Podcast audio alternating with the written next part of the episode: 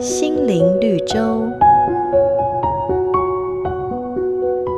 孔子周游列国，有一回，他跟弟子们被围困在陈蔡两国之间，整整七天没有食物可吃。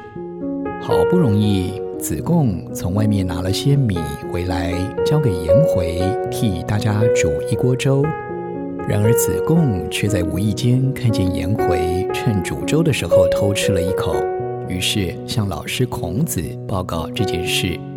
孔子听完之后并没有生气，只是把颜回叫来，对他说：“粥煮好了之后，先拿来祭祖吧。”没想到颜回急忙地制止说：“老师，这粥不能拿来祭祖，因为我已经先吃过一口了。”随后，颜回才解释，煮粥的时候不小心让灰尘掉到粥里，因为觉得丢掉可惜，便把那口染灰的粥给吃了。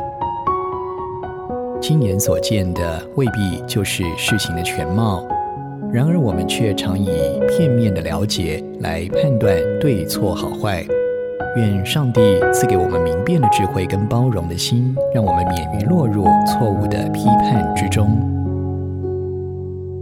动人心的故事都是驱使我们改变、让我们成长的力量。如果你喜欢我们的节目，请帮我们分享给你的朋友，也别忘了按下订阅，避免错过之后精彩的内容。瑞圆银楼与您共享丰富心灵的全员之旅。